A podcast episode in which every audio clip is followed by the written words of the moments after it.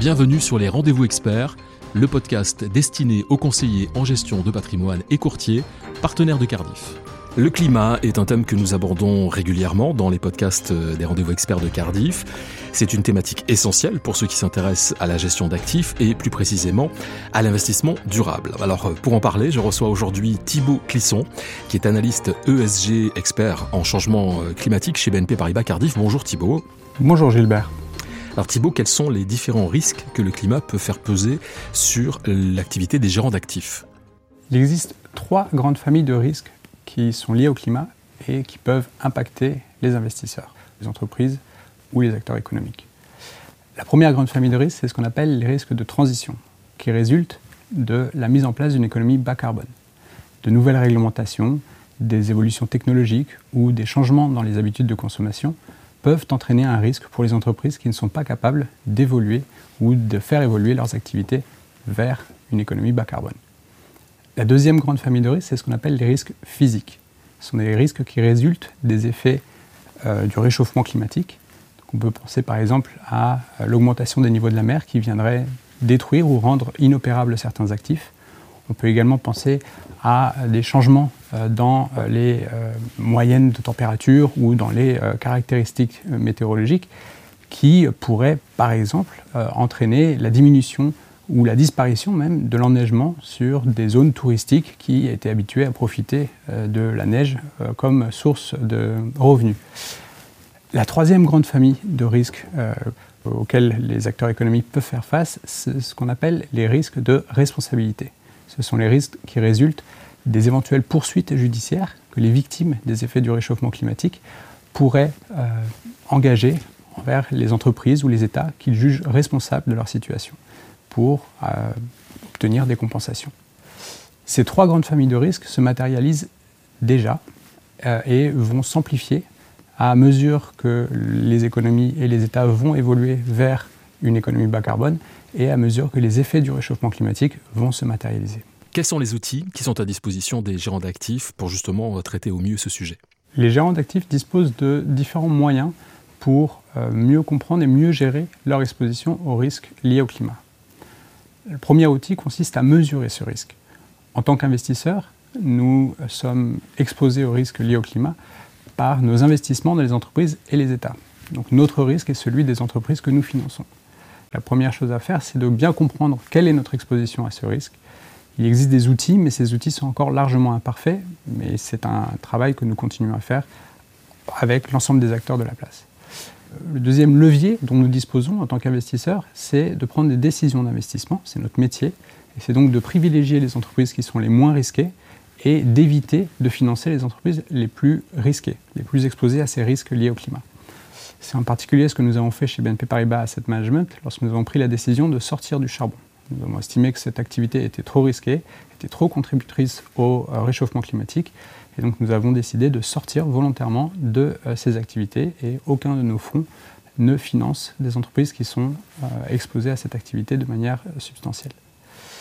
Le troisième levier, c'est qu'en tant qu'investisseurs, nous sommes actionnaires de ces entreprises. Nous disposons donc d'un droit de vote en Assemblée générale et nous pouvons utiliser ce droit de vote de manière proactive. D'une part, en votant en Assemblée générale lorsqu'il y a des résolutions qui ont trait au climat, ou en utilisant des résolutions habituelles des assemblées générales pour envoyer un message aux entreprises lorsque nous sommes insatisfaits de la manière dont elles traitent ces sujets. Mais nous pouvons également utiliser ce droit de vote comme un levier pour encourager les entreprises à dialoguer avec nous.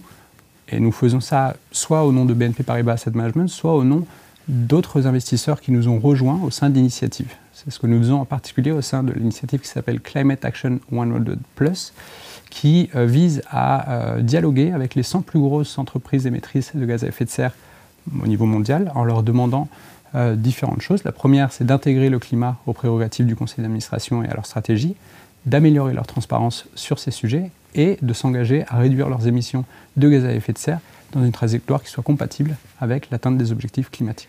Thibault, quel est votre regard sur l'accélération des déclarations sur le sujet climatique? Il est indéniable qu'il y a une prise en compte accrue par les décideurs politiques, par les entreprises, par les investisseurs des sujets climatiques. Et il faut s'en féliciter. L'Europe euh, a également euh, mis en place ce qui s'appelle le pacte vert pour l'Europe, qui va permettre d'avoir un financement public favorable à ces activités.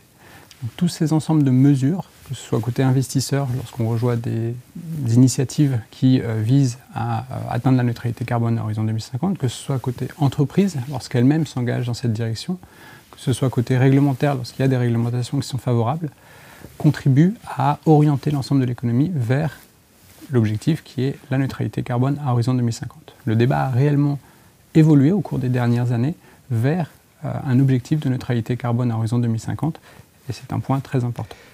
Alors que signifie exactement ce nouvel objectif de net zéro? Le GIEC a publié un rapport en 2018 euh, qui visait à comprendre ce que voulait dire l'atteinte ou la limitation de l'augmentation des températures à euh, moins de 1,5 degré d'ici 2100. Leur conclusion, c'est que si l'objectif est réellement de limiter l'augmentation des températures à 1,5 degré, la neutralité carbone à horizon 2050 était nécessaire. la neutralité carbone à horizon 2050 signifie tout simplement que la quantité de gaz à effet de serre qui seront émises en 2050 seront compensées ou seront absorbées ou seront équivalentes à la quantité de gaz à effet de serre qui seront absorbées soit par les pluies naturelles, les sols, les océans, les forêts, soit par des puits artificiels via des technologies de capture du CO2 et de stockage dans les couches géologiques. Une question pratique, c'est comment euh, cette thématique peut se traduire concrètement pour les épargnants? Les épargnants ont un rôle à jouer dans cette transition énergétique. Ils peuvent décider d'orienter leur épargne vers les entreprises les plus vertueuses, celles qui offrent des produits et des services qui sont nécessaires à l'atteinte de la neutralité carbone à horizon 2050, ou celles qui se sont engagées à diminuer leurs émissions de gaz à effet de serre sur un rythme, sur une trajectoire qui est compatible avec l'atteinte de ces objectifs. Chez BNP Paribas Asset Management, nous avons près de 10,5 milliards d'actifs sous gestion qui euh, sont dans ce qu'on appelle des fonds thématiques environnementaux qui financent justement ce type d'entreprise.